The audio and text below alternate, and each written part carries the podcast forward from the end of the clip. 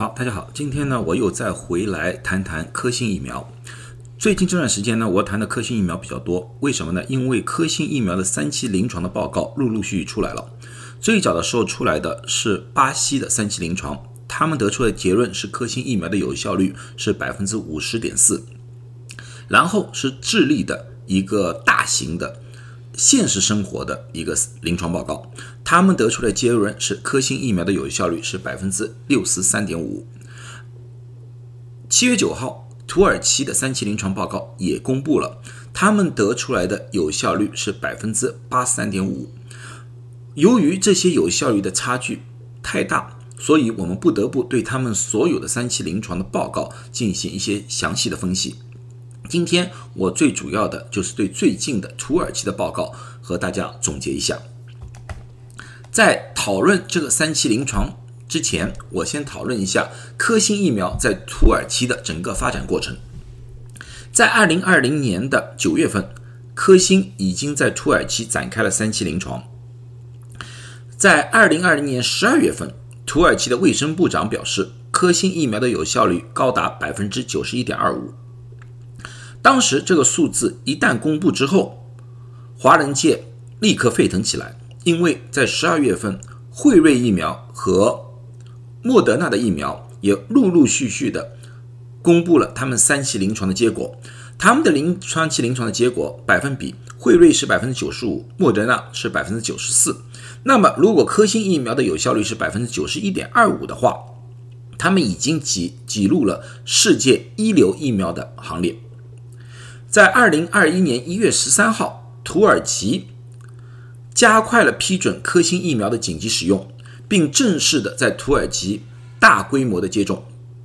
在二零二一年三月三号，土耳其的卫生部更新了科兴三期疫苗实验的结果。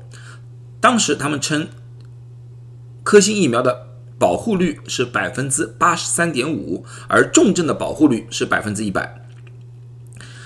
事隔四个月之后，在二零二一年七月九号，也就是这几天。土耳其的关于这个百分之三十五的保护率的三期临床终于发表在了《柳叶刀》上面。啊，虽然姗姗来迟，但是我们也让我们看到了这个数据的庐山真面目。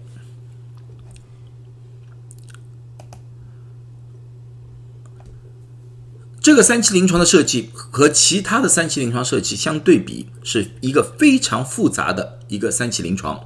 第一个，他们其实是分两个阶段做这个三期临床的。第一阶段，他们叫 K 温组，是最主要针对于医护人员。而这个 K 温组的临床测试从九月份就开始了，正式开始时间是九月十四号。这个测试组，疫苗组和对照组是一比一的比例。经过最后筛选之后，疫苗组的人数是四百五十八人，而对照组是四百六十一人。然后在十一月十八号，他们开始对大众进行测试，也就是我们所说的 K two 组。K two 组的时候，这个比例又不一样了，他们是二比一的比例，疫苗组是两人，而对照组是一人。那么疫苗组最后筛选下来的人数是六千一百八十八人，而对照组是三千一百零七人。单单如果这个人数或者说设计上的人员的设计上有一些差异，还罢了。但是他们在三期临床的时候偏离了他们的原计划，在原计划他们要有四十例的新冠感染，然后他们会做一个中期分析。但是实际情况，他们在十二月二十四号的时候，只有二十九例感染了案例情况之下，他们紧急的做了一个中期分析。啊，具体的原原因在这个临床报告里面没有说。但是这个报告里面自己也说，这个是一个提早结束的一个中期分析。这个中期分析就是后来就得出了所谓的百分之九十一点二五的一个基础的一个概念啊。另外，他们到最后又做了一个修改，也就是说，这个三期临床经过了一些反复的修改，最后一个修改就是。他们在紧急使用批准的时候，就在一月份紧急使用批准的时候，他们提早结束了双盲测试，也就是双盲测试并没有按照原计划结束，而是提早了。最后对于案例的跟踪的时间只有四十三天，远远短过他们的预期目标。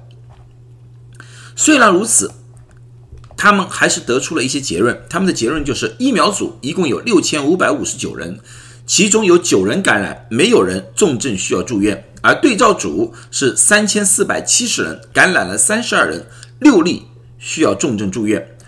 通过这个数字，他们得出的有效率是百分之八十三点五。但是作者自己也说，由于前面的这个整个的设计的一个复杂性，所以从统计学角度来说的话，他们只能告诉大家，这个误差范围是在百分之六十四点。六十五点四到百分之九十二点一，也就是说，从百分之六十五点四到百分之九十二点一的百分比都有可能。他们只是取了一个平均值，取了一个百分之八十三点五而已。而重症的有效率确实从这个数字上看是百分之一百，但是由于人数太少，以及三期临床其实在实际情况下并没有完成，所以他们的误差百分比是百分之二十点四到百分之一百。都有可能啊。另外，从这个整个测试来看的话，一针的有效率和巴西和智利得出来结论一样，一针科兴的有效率比较有限，他们只有百分之四十六点四。一个非常明显的一个好处就是它们的副作用是非常好的。它们的副作用最常见的是一个疲倦，但是疫苗组的不良反应的百分比只有百分之八点二，和对照组。也就是百分之七是差不多的，也就是说，这个疫苗对大多数人来说的话是非常容易被接受的。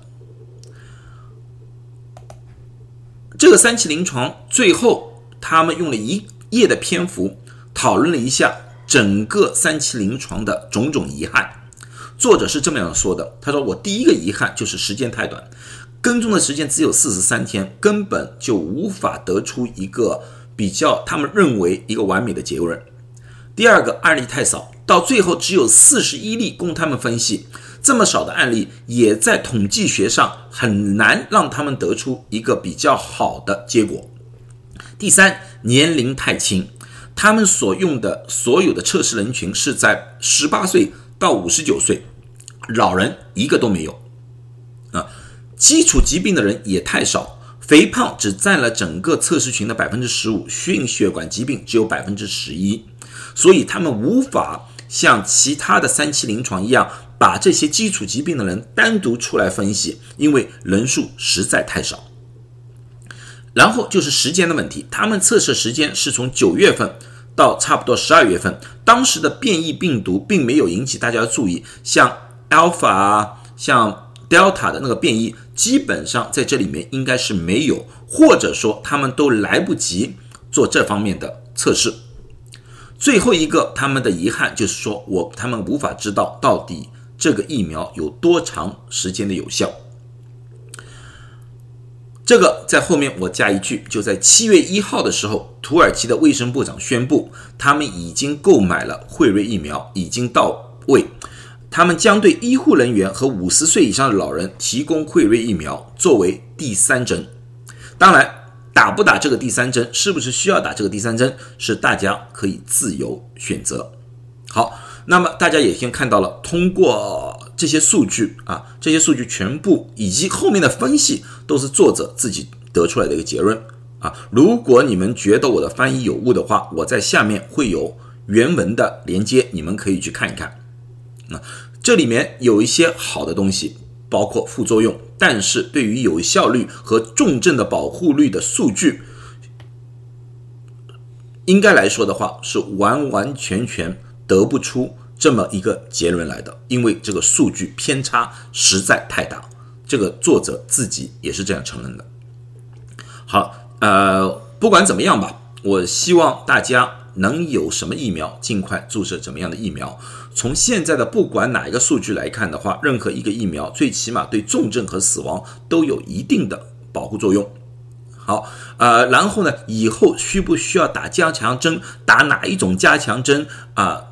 这个等以后再说。现在先把这一波给阻拦下来，这是最重要的一个东西。好，希望大家都健康，谢谢大家。